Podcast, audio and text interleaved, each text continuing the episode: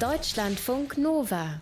Grünstreifen. Sie können zwölf Stunden ohne Sauerstoff auskommen. Von wem rede ich? Na, bei zwölf Stunden denke ich, ist schon mal klar, dass wir es dann nicht mehr mit einem Menschen zu tun haben. Ne? Das schafft kein noch so guter Apnoe-Taucher oder so. Nee, wir reden von einem Tier. Diese Tiere können obendrein über 100 Jahre alt werden und werden trotzdem nie erwachsen.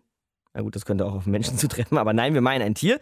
Und die Durchschnittsgeschwindigkeit dieser Tiere sind 5 Meter pro Jahr. Wahnsinnig langsam. Also ein in vielerlei Hinsicht absolut rekordverdächtiges Tier. Heute in unserem Tiergespräch mit Dr. Mario Ludwig. Hey Mario. Ja, hallo Markus. Und man mag es kaum glauben, Mario, wir reden vom Grottenolm.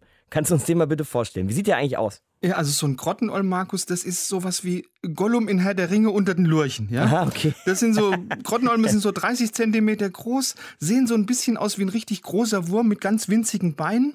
Die haben so eine durchscheinend rosa Haut, weil Pigmente in der Haut brauchen sie nicht, leben ja in dunklen Höhlen. Mhm. Da kommt ja kein Licht oder kaum Licht hin. Und Grottenolme sind obendrein auch noch blind. So. Okay.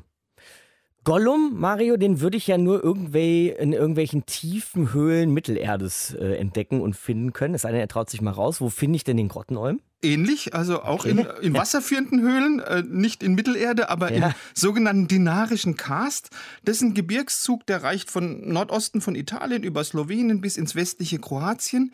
Es gibt aber auch mehrere künstlich angelegte Grottenolmvorkommen, zum Beispiel in den Pyrenäen oder bei uns in Deutschland im Harz, Aha. weil dort hat man einfach Grottenolme aus Slowenien ausgesetzt, damit man dort eine neue Population etablieren kann, die man für Forschungszwecke nutzen kann. Okay, jetzt sagte ich vorhin, die werden nicht nicht erwachsenen Grottenolme. Was soll denn das eigentlich heißen? Also die machen nicht diese für Lurche typische Metamorphose, die die Molche machen, die die Salamander machen, sondern die bleiben ihr Leben lang im Larvenstadium. Das heißt, die behalten die Kiemen, die ja für Larven typisch sind, werden aber trotzdem geschlechtsreif, also können sich fortpflanzen. Das haben sie übrigens mit dem berühmten Axolotl gemein. Mhm.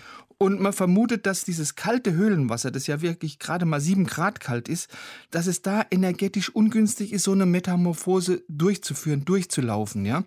Und der Grottenolm, der pflegt, du hast es ja auch schon gesagt, hat die Wissenschaft herausgefunden, wirklich einen äußerst gemächlichen Lebenswandel. Gemächlich ist auf jeden Fall ein guter Ausdruck, der bewegt sich praktisch gar nicht, ne? Nee, die bewegen sich so gut wie nicht. Äh, da haben Forscher von der Uni Budapest haben wirklich ein tolles Experiment gemacht. Die hatten eine Höhle in Bosnien-Herzegowina, war von Grottenolmen besiedelt.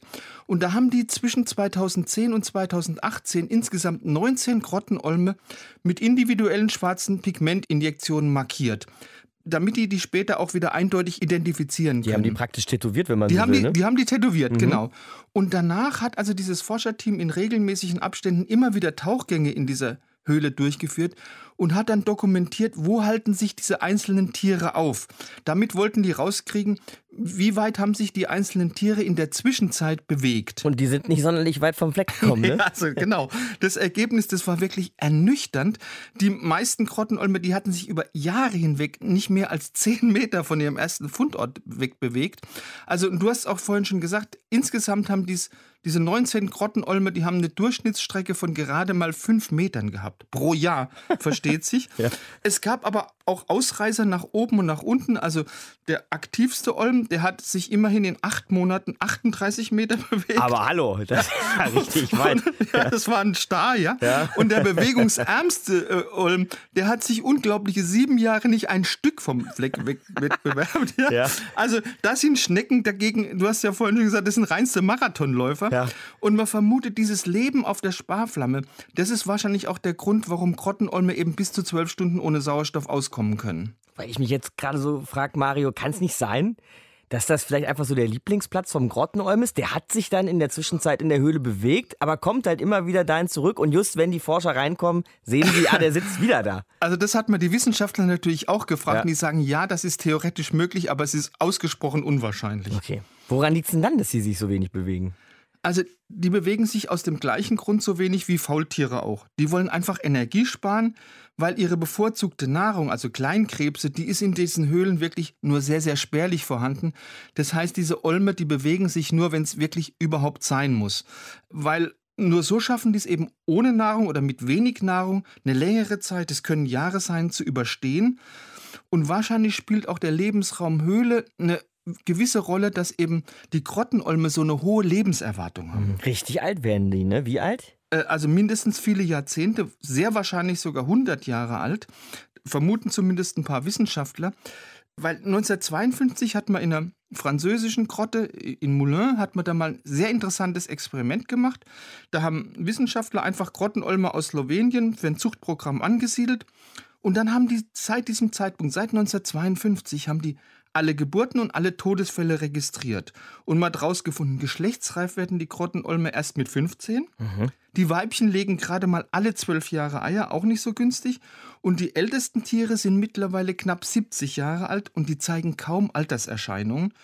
Und die Wissenschaft sagt also verantwortlich für diese wirklich hohe Lebenserwartung, das ist eben sehr wahrscheinlich diese gemächliche Lebensweise in diesen dunklen, in diesen kühlen Unterwasserhöhlen, in denen auch immer gleichförmige Bedingungen herrschen. Das Ganze ist allerdings nur eine Theorie. Aber eine Menge lernen konnten wir jetzt auf jeden Fall über den Grottenolm. Interessantes Tier, wahnsinnig spektakuläres Tier, wenn man mal ehrlich ist. Und die Infos hatte unser Deutschlandfunk Nova Tierexperte und Biologe Dr. Mario Ludwig. Deutschlandfunk Nova Grünstreifen.